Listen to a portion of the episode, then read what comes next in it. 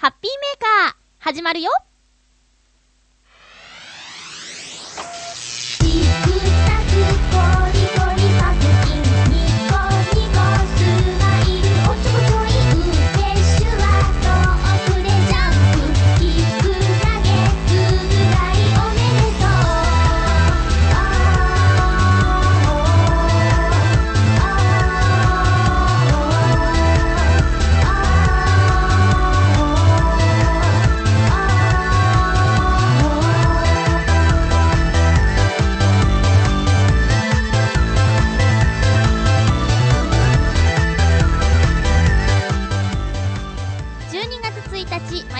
ハッピーメーカー。この番組は、ちょわへよ .com のサポートでお届けしております。12月ですよ。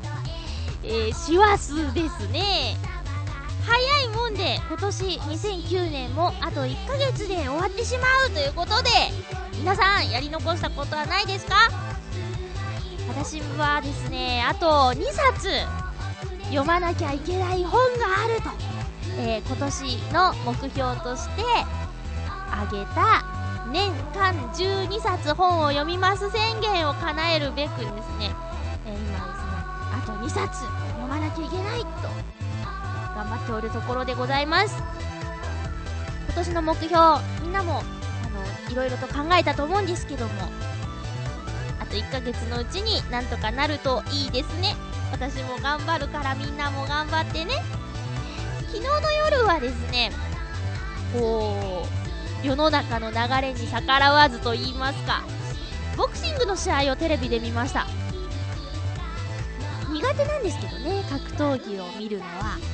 なんですけど、ふっとつけたテレビでやってて、昨日は友達が家に泊まりに来てて、見たいっていう。え、ボクシング見るの？なんてね、そこで発見があったようなこともあったんですけど、まあ見たいって言われたらね、どうぞという感じで一緒に見てたんだけど、なんかね、やっぱりね、痛いね、ああいうのはね、バコバコってね、ボクシングの話を友達から聞いてて、飲食店で倒れた経験のある私には、ああいうのトラウマなんでね、えー見たくないなと思う時には早めにこう顔を背けたりしてたんですけど、やっぱりそうですね、内藤選手のお花が気になりますね。折れてるかもしれないみたいな感じで放送中は実況されてましたけど、ほんとね、ぷくーと膨らんじゃってね、いやー、しんどかったです。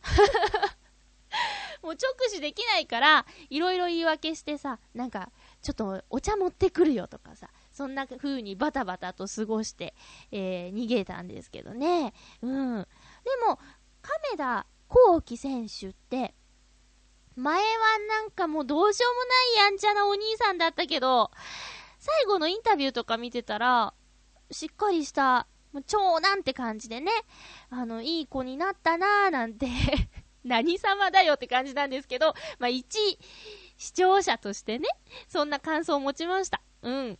なんか、あんな感じじゃなかったよね。うん。今でも20代前半でしょ？で、内藤選手が35歳とか言ってましたけど、あの、内藤選手ぐらいの年齢になった時の亀田選手は、楽しみですよね。日本人で2人目なんだってよ。2階級制覇 なんかその、うーん、テレビでの情報だけでね、片言で喋ってる感じがするんですけど、あの、すごいことなんでしょ？その、2階級制覇。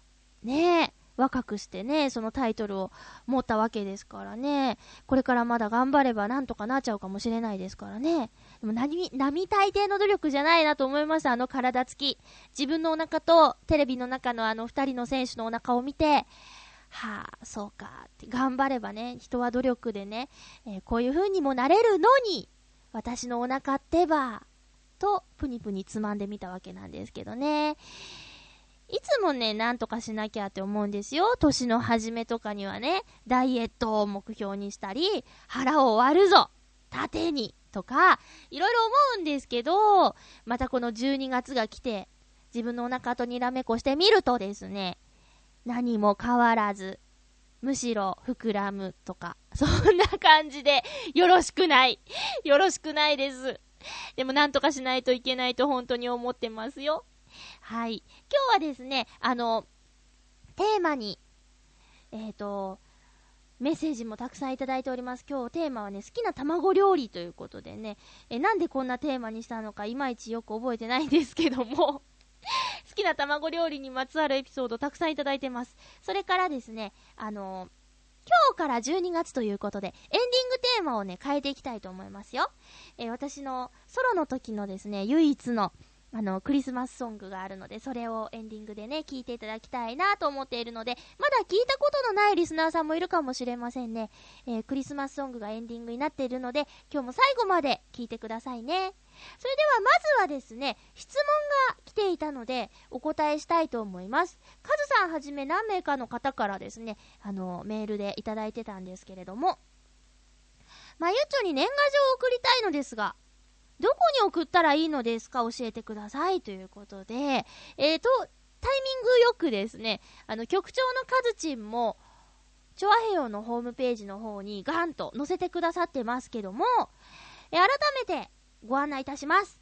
で、またこれもね、音だけじゃ分かりにくいと思うので、チョアヘヨのホームページに確認しに行っていただきたいなという感じなんですが、えチョアヘヨ宛ての郵便物はですね、郵便番号279-0012千葉県浦安市入船。1-5-1新浦安駅前郵便局止め。チョアヘヨ .com 〇〇宛て。ハッピーメーカーの場合は、チョアヘヨ .com ハッピーメーカー宛てということで、こちらに郵便物は送ってください。えなおですね、注意があるんですけども、えー、こちらにはですね、届いた時に、あの、届いたよっていう連絡が、えー、ないので、えっ、ー、と、何か送ったっていう時にはですね、送ったよっていうメールをですね、えー、チョアヘヨ宛てに送ってください。チョアヘヨアットマークチョアヘヨ .com というアドレスがあるんですが、そちらに何かしら送りましたっていう、えー、一報をいただかないと、気づかずに保管期間を過ぎて戻ってしまう可能性もあるのでね、そこだけ気をつけていただきたいなと思います。え浦安市入船の入船は、入場の入るという字に、船ですね。船。船です。普通の船ですよね、これね。はい。えー、ですね。新浦安駅前郵便局止めことでよろしくお願いします。また、そうですね、掲示板の方にも、あの、文章で載せようかなと思っているので、ご確認ください。えー、年賀状の季節か、私、今年は全然手をつけてないですね。ちょっとさ、なんか、いろいろと動きがあるかもしれないような、なんかちょっと何をしているのかわからないんだけど、バタバタと、えー、動きや悩みやいろいろあってですね、えー、年賀状の存在をすっかり忘れていましたよ。皆さん、動きが速くて尊敬しますけれどもね、えー、動きがあるといえばですね、あの、掲示板の方で、ブルークリスマスを題材にして小説を書いてくださってますね。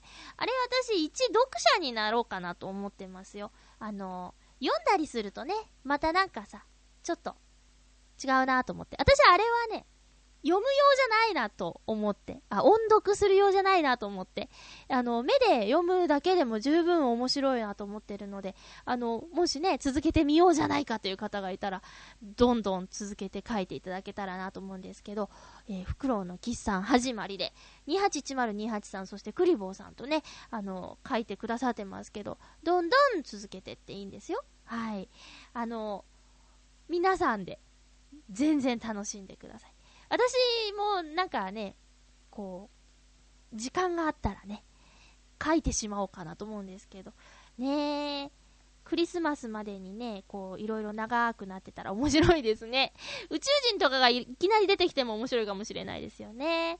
うん。そういうなんか皆さんのフットワークの軽さも感じながらですね、ありがとうございます。なんかさ、今季はさ、あの、何期って区切るって言った割にね、特に何もしてなくて、なんか私も最近さ、こう、ちょっといろいろとふわふわしちゃってるんだけど、なんか、チョアヘヨに移ってからは、もうそれはそれで、それでいいかなとか、いろいろまたね、変えてしまうかもしれない。何期っていうのをね、廃止してしまうかもしれない。なんかもう、そうね、うん、続けられるだけで幸せだからさ、そこをしっかりやっていこうかなっていうようなテンションにもなってきてしまっているが、しかし、どうでしょうか？そうなんですよ。コーナーがね、動けなかったんですよね。何期って決めた時に。うん。まあ、まあまあまあ、頑張るので、ちょっとその辺の、あの、動き、揺らぎは許していただきたいなと思うんですけれどもね。はい。えー、それでは今日もですね、まずは、このコーナーから参りましょう。ハッピーモグモグあ、エコー早く切りすぎた。えー、ハッピーモグモグのコーナーです。メールいただいてます。クリボーさんです。ありがとうございます。クリボーさんさ、毎週いっぱいくれるんですけどね、今日は全部読めるかな？えっ、ー、と、まゆちょハッピー、ハッピー。先週番組でもぐもぐした北海道チーズショコラ、私ももぐもぐしました。ちょっとチーズのような食感が新鮮でした。食感チーズだった？気づかなかったな。え、チーズといえば、この間のいたじら聞きましたか？グルメミートさんのチーズを美味しそうにもぐもぐしてましたね。今からリクエストしておけば、クリスマスパーティーでももぐもぐできるかもしれませんよ。では、今週は何をもぐもぐするのか楽しみにしています。というメッセージありがとうございます。何ですかこれは？今からリクエストしておけばって、こういたじらのお二人にリクエストするっていうことでいいんでしょうかね。えー、ください。よろしくお願いします。それから同じ放送でしょうね。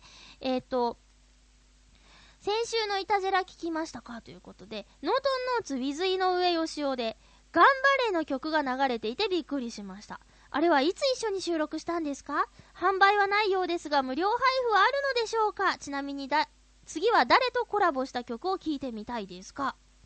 ということで、聞きましたよチーズを食べていたのもこの、ねデュエットっていうの？コラボの頑張れも。ダメでしょ？あれ。勝手にやっちゃう。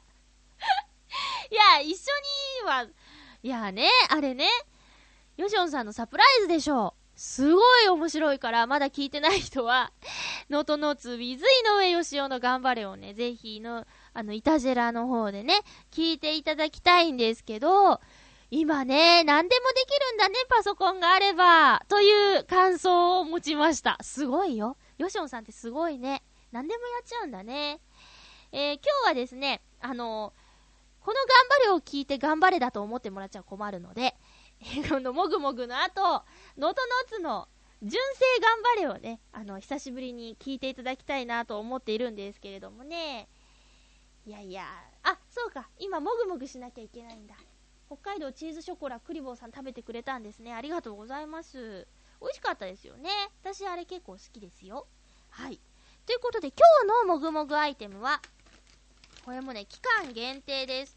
カルビーの春菜ごぼうあっさり塩味ということで食物繊維たっぷりごぼうを丸ごと練り込んで仕上げました。ごぼうの風味がしっかり味わえますというお菓子です。はい。お匂いがねごぼうです。あーなんかこの色色がすごい微妙な色ですね。微妙な色って言ったら変か。なんかパッケージ見るとエビせんのような色をしてるんですけど、中を見るともうちょっと茶色っぽいんだよ。いただきます。あ、軽めのスナックに見えるんですけど、食べてみるとしっかり繊維があって、あ、本当にごぼうの味すごいする。あ、あ、あ、あ、あ、果肉って言ったら変ですか？野菜肉がですね、口にちょっと残るぐらいにごぼう感があります。ザクザクとした食感。美味しさぎゅっと詰まったごぼう。期間限定。ごぼうのルーツなんて書いてあるよ。えごぼうの原産地はユーラシア大陸の北部。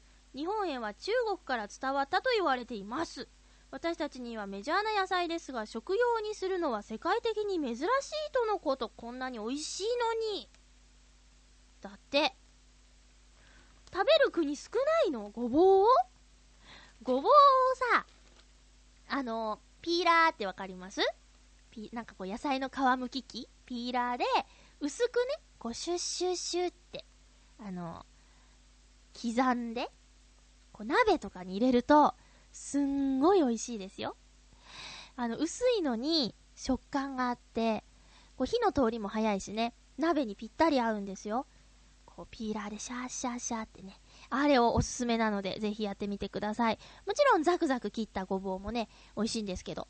うん。この週末、土曜日か、土曜日に行ってきた、えー、飲食店の鍋は、ごぼうが、あの、それは普通に切った、きんぴらごぼうぐらいに切ってあるごぼうがね、鍋に入ってて、それも新鮮だったんですけど、あのー、うちで鍋を作るときはですね、こう、ピーラーでシュッシュってやって、それに最近ハマってますね。うん、おすすめなので、ぜひやってみてください。今日はですね、カルビーの春菜ごぼう期間限定のお菓子をもぐもぐしてみました。皆さんもぜひ見つけてもぐもぐしてみてくださいね。以上、ハッピーもぐもぐのコーナーでした。それでは、お約束通りにですね、えノートノーツの、ノートンノーツの頑張れを聞いてください。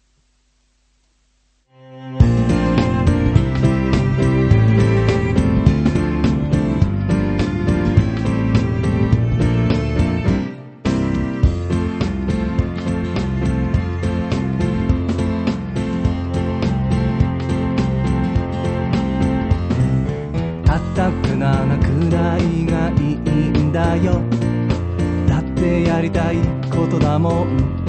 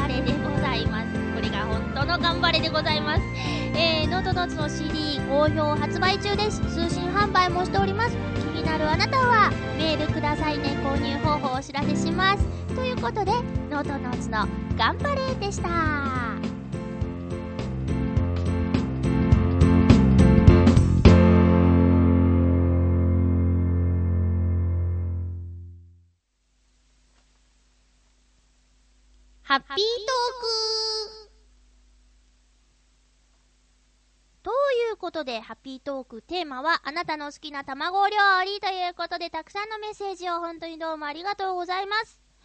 まずは、ハッピーネーム七本さんからいただいております。ありがとうございます。まゆちょハッピー、ハッピー卵料理といえば、オムライス、オムレツとか好きですね。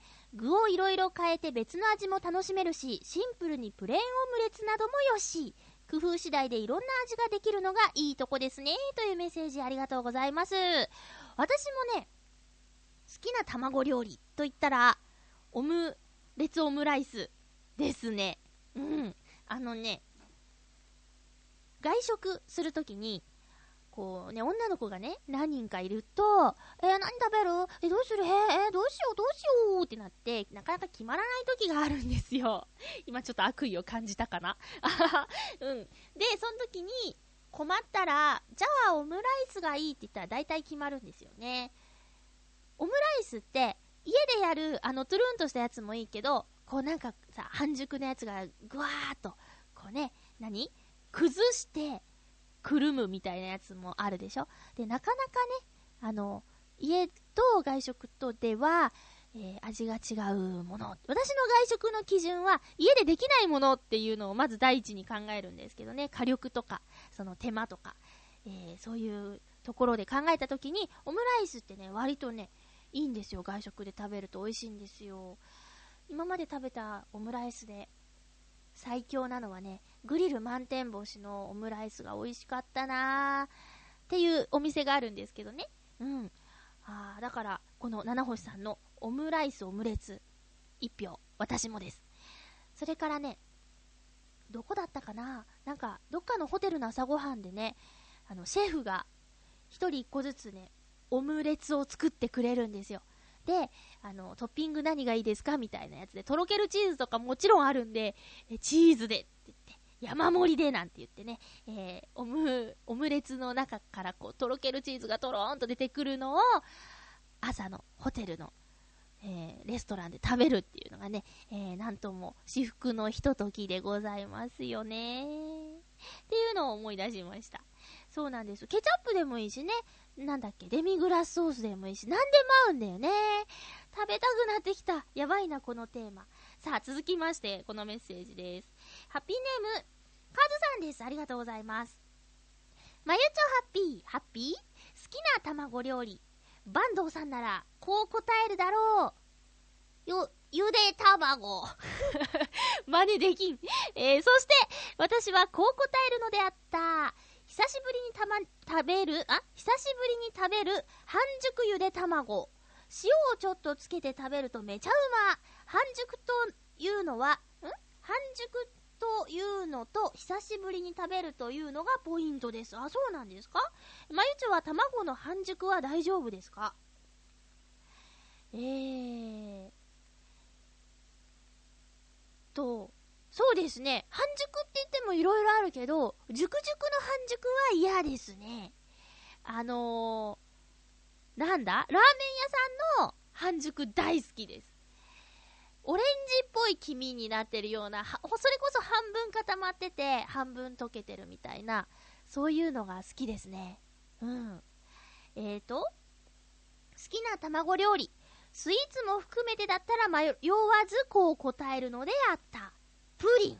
おプリンなら毎日だって食べられます。ハードタイプも滑らかタイプもどんとこい。まゆちょもプリンは好きですよね。久しぶりに作ってみようかな。オーブンで焼くプリンにしようかな。蒸し器で蒸して作るプリンにしようかな。ということで、カズさんありがとうございます。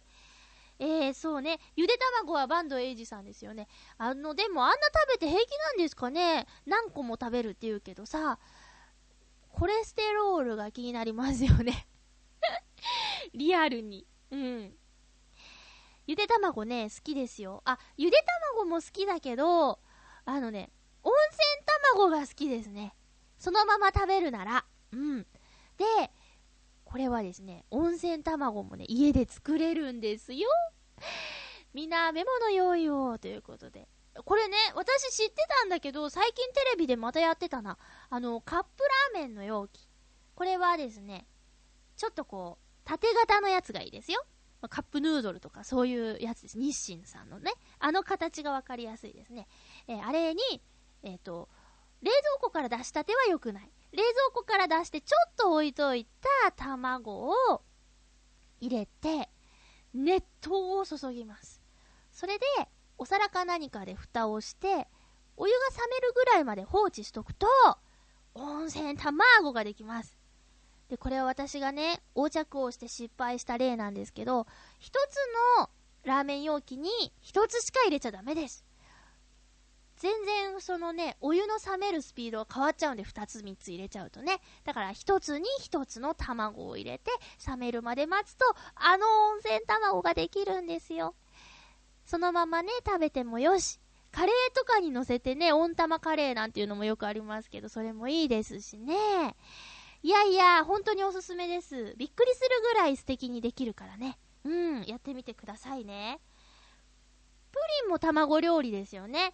えー、プリンに、あの、一票入れている方が、もう一方いらっしゃいまして、フクロウのキスさんです。ありがとうございます。まゆちょさん、皆様、ハッピー？ハッピー？私の好きな卵料理はカスタードプリンです。簡単な料理ですが、作る手間に比べて食べてしまう時間のなんと短いこと。それでも上手にできた時は、それはもう至福のひとときです。ということで、お二人のメッセージを読んでて、プリンをね、作るんですね、お二方とも。偉いね私ね、まだ実家にいた時の方が、何、お菓子作りやってましたね。はあ、だからプリンも作ったことあるなうん。だけど最近作ってないですね、お菓子作り。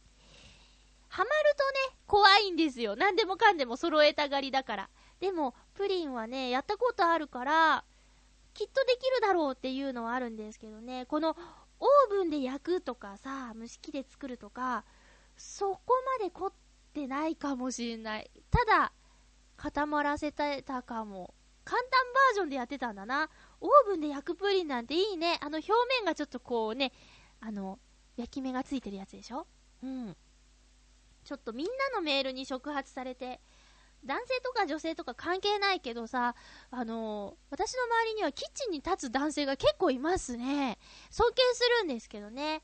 だからさ、負けてられないなっていう気がしたり、もうお任せしとこうかなみたいな気がしたり、そんな感じですけど、お菓子作りぐらいはね、うん。ストレス解消にもなりそうだななんて思ってますけども。続いてのメッセージです。ありがとうございます。えっ、ー、と、281028さんです。まゆちょハッピー、ハッピー？好きな卵料理、いろいろ思い浮かびましたが、私はやっぱり、お、チーズオムレツです。ああ、一緒だ。お袋の味なんですよ、ということです。はあ、お母さんが作ってくださってたんですね。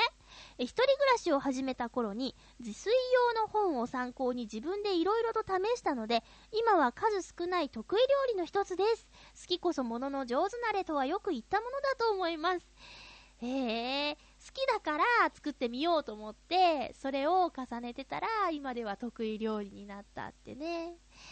そうですね。好きなものは、そうですね。食べたいからって何度も作るかもしれない。私、サンラータンが好きなんですよ。サンラータンっていうスープ？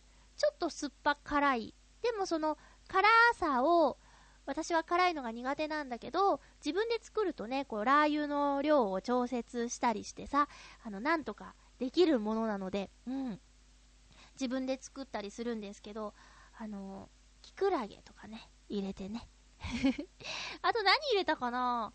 ちょっと手間をかけるときはトマトとかもね、プチトマトも刻んで入れたりして、たかなサンラータンスープ好きです。あ、最後にね、溶き卵をちょっとダーって入れるとね、これもいいんですよ。あ、よかった。卵に繋がってよかった。そう、好きでね、あの、レシピを覚えるぐらいに毎日のように作ってたこともありますね。チーズオムレツ美味しいですよね。あのさ、なんていうの？フッ素加工ですか？テフロン加工ですか？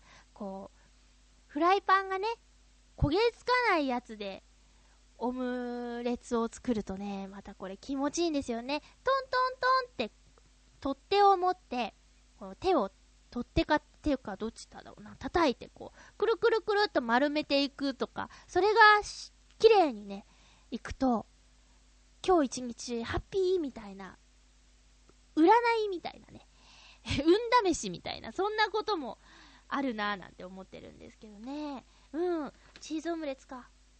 すぐできそう。うち今卵あったかなあるな、あるある。あ、でも、とろけるチーズ買いに行かなきゃな。そんな感じです。ありがとうございます。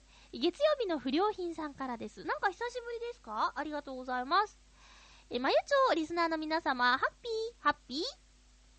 卵に目がない私としては、料理もいいけど、シンプルにそのまんま焼いたり、茹でたり、あるいは生でというのが好きですね。生で。牛丼に生卵、カレーに生卵、ラーメンには煮卵というのは当然のお作法ですよ。うん。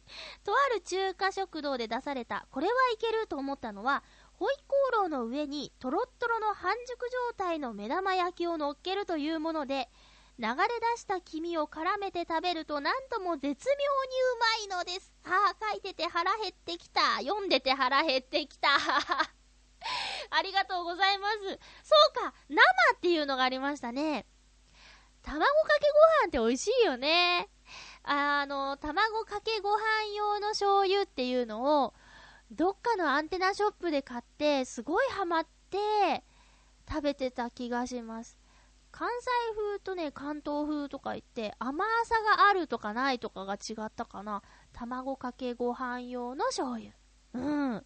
卵かけご飯がベースのレシピ集とかっていうのもね、出ててね、卵かけご飯に合う具とかがね、いろいろ載ってるやつだったんですけど、それもね、おすすめです。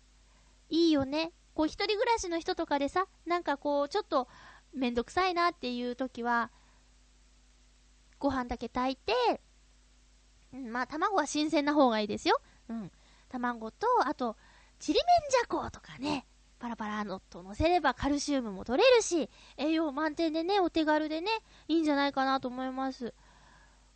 弟かな？キムチをね、卵かけご飯と一緒に食べるのが好きでしたね。あ、なんでも合うじゃんお腹空いてきた。そう、お昼ご飯食べてないんだよね。えー、皆さんのメッセージのおかげでグーグーしてきましたけれども。あ、もう一つ、そう、クリボーさんね、全部のコーナーにくださってるんでね。えー、まゆちょハッピー、ハッピー？今週のテーマ、好きな卵料理ということで、私はハムエッグです。ほう。これ、卵料理で合ってるかな？いや、もろもろ卵料理だと思いますよ。えー、朝食でトーストにハムエッグがついてるだけでハッピーです。ちなみにまゆっちょは目玉焼きに何をかけますか？私は塩より味の素派です。はあ、断然美味しいです。ということでありがとうございます。味の素をかけて食べたことがないですね。ないですね。まず家に味の素が。あ、でも美味しいんだって。断然美味しいんだって。えー、やってみたいですね。ハムエッグか。ハム、あー、でも私、ベーコンエッグのが好きですよ。ハムエッグ。ハムよりベーコンが好きですね。うん。でもね、作るの難しくないですか？あの、ハムやベーコンもしっかり焼きたいし、でもそうすると、卵が焦げちゃうし、とか、で、うん。あえっと、何をかけて食べるのが好きか。えっとね、塩だけっていうよりも、味塩胡椒、塩胡椒が一緒になってるやつがあって、それとか。あとなんだろうななんでもいいです。なんでも好きだけど、あ、やっぱりでも、そう、クリボーさんと同じようにシンプルな感じですね。塩胡椒かなうん。知ってる人にね、ソースじゃなきゃ嫌だっていう人とかね、いましたね。うん。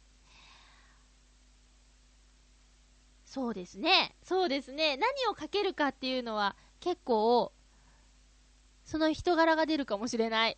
ケチャップとか、あの、マヨネーズとかもありだしね。うん。なんでもいいかも。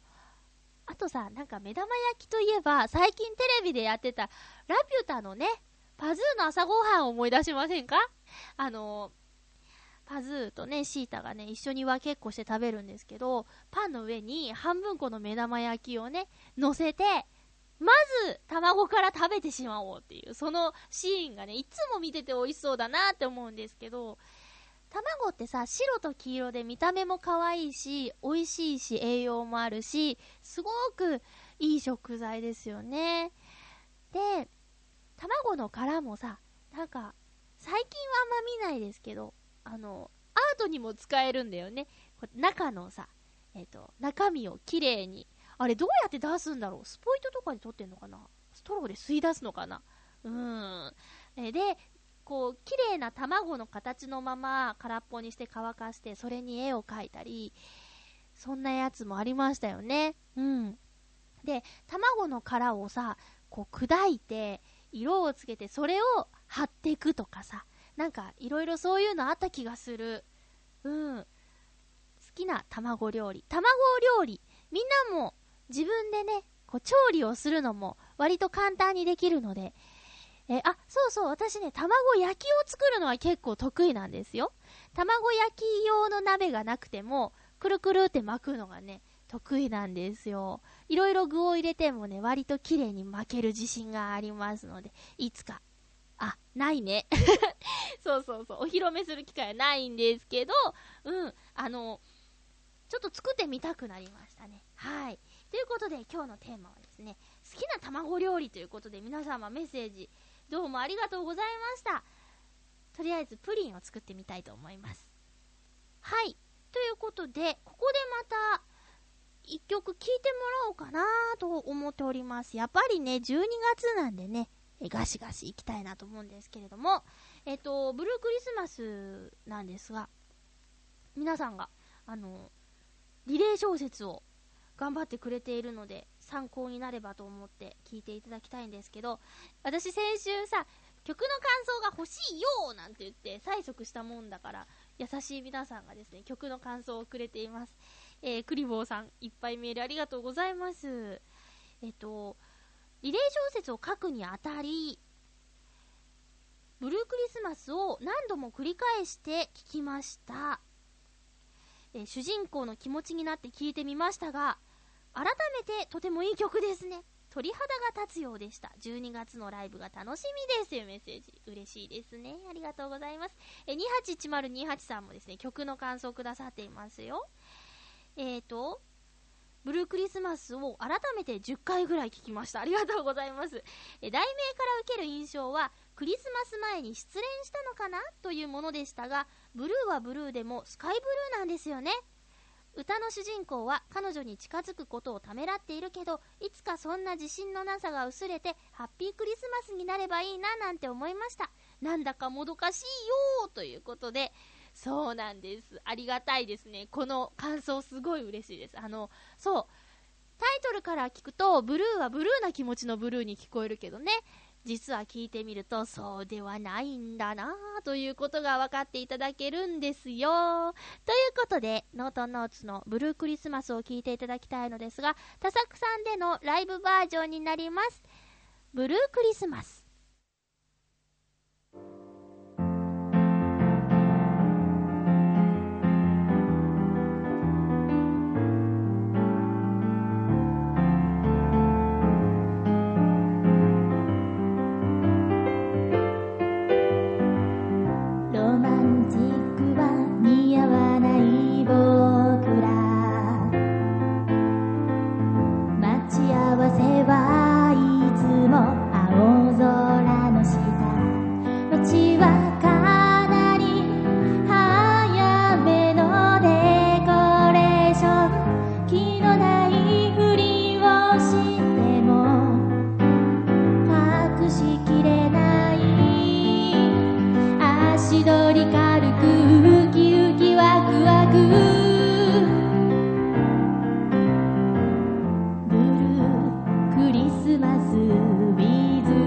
you.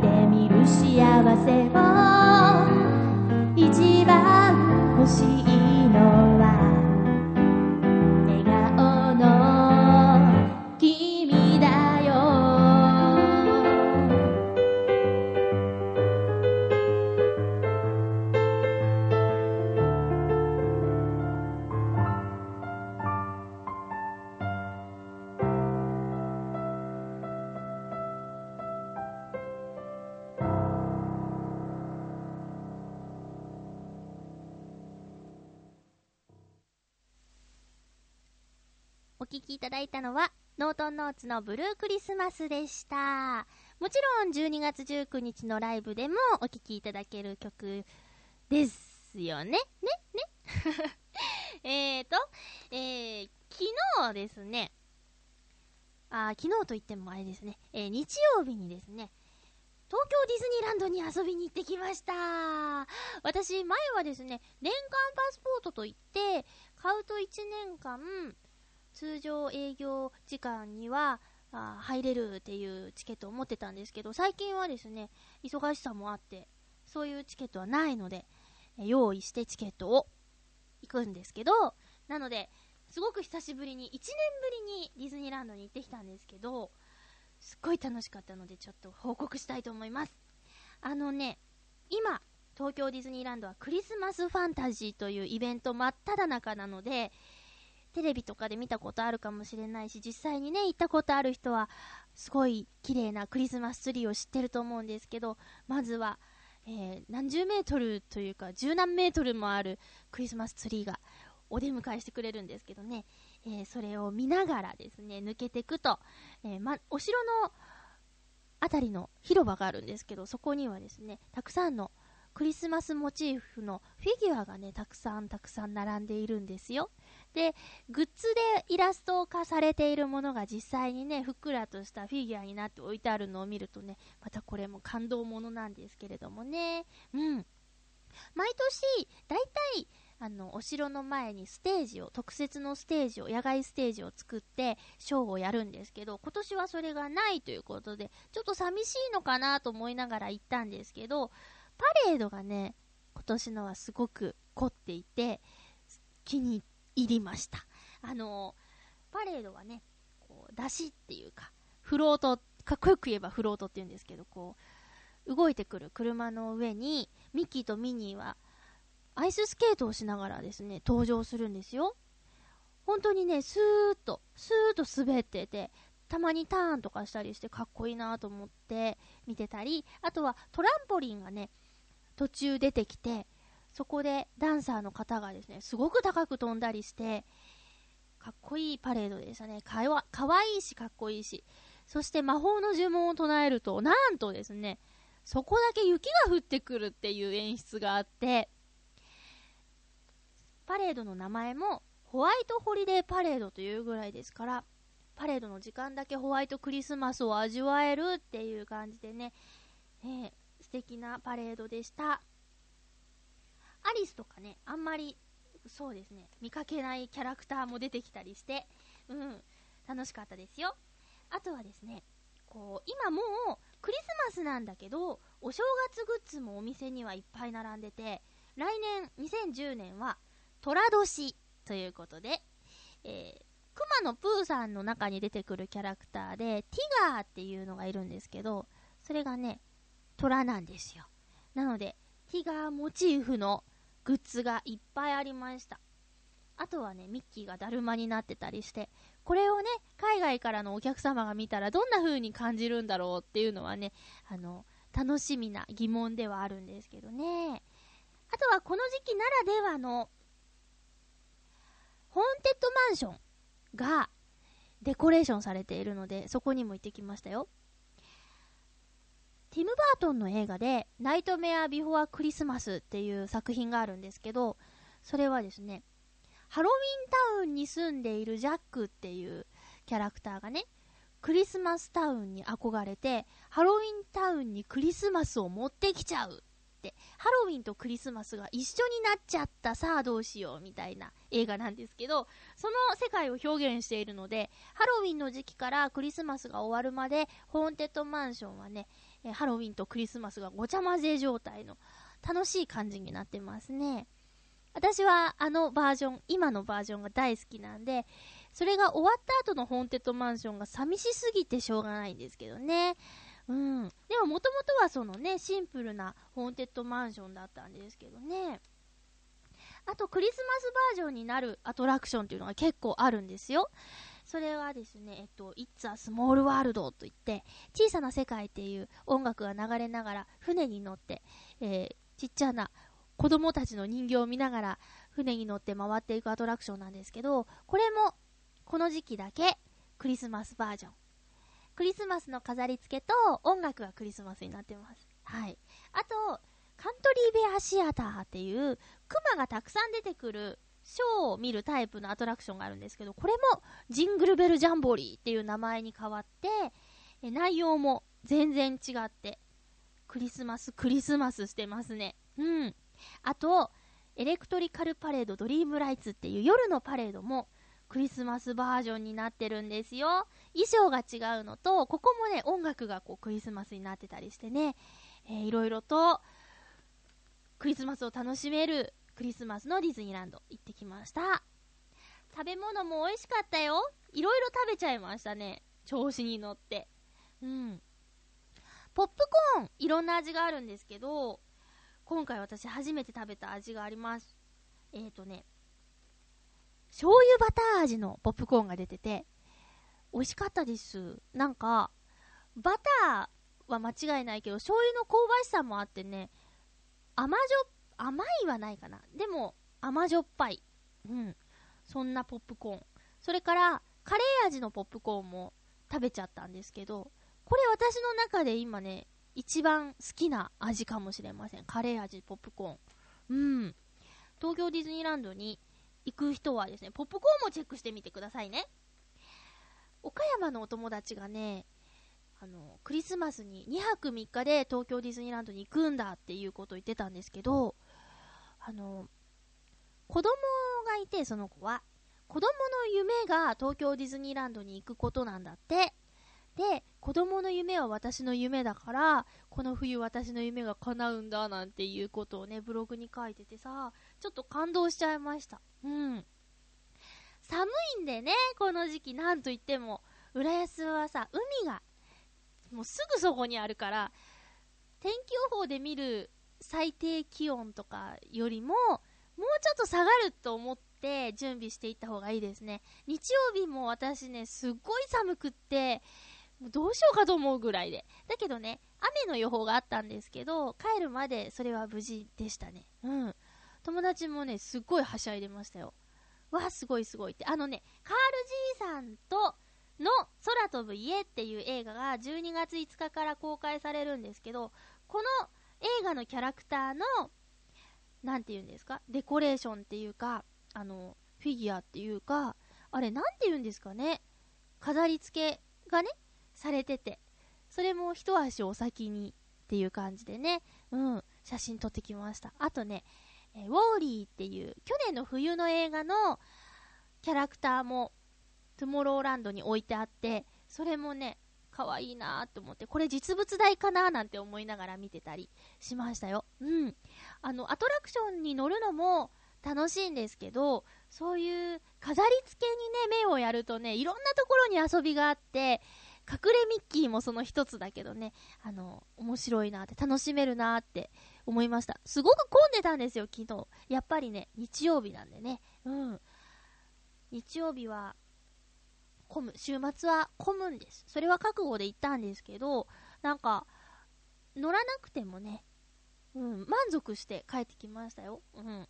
まったりとうんとね、レストランとかでゆっくり過ごすのも楽しかったし、こう、楽しんでる人を見てるのも、それもまた楽しみの一つっていう感じでね、ワイワイ大勢で行ってきたんですけど、うん、これがね、なんか、普段ね、しない話もできるじゃないですか。なんかこう、並んでる時間長かったんで。特に今回一番長かったのは、モンスターズインクのアトラクションがあるんですけど、それがね、この春にできて1年経ってないアトラクションで、160分待ちました。2時間40分ですよ。2時間40分、ずーっとこうね、ちょっとずつ動くんですよ。それがね、なかなかそんな経験ないでしょ？で、だけど、まあそんな時間も必要だなと思いました。ゆったりと。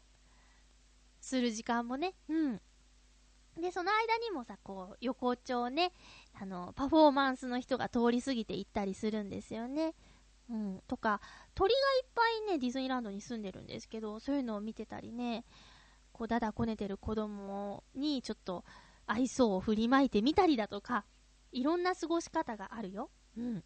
で、特にですね、これテレビで言ってたんですけど、リスナーさんにもし女の子がいたら、まあ、男の子がいても気をつけた方がいいんですけど、ああいう場所に、あえて誘うことがあるんだって、女の子が。それで、その長い待ち時間の間に、男の人がね、相手の人がどういう態度で過ごしてるかっていうのをね、チェックをするらしいんですよ。例えば、長い待ち時間でも、なんとかこう楽しませようとか、楽しい時間にしようとして、いろんな話題を振ってきたりね、あの、するとか。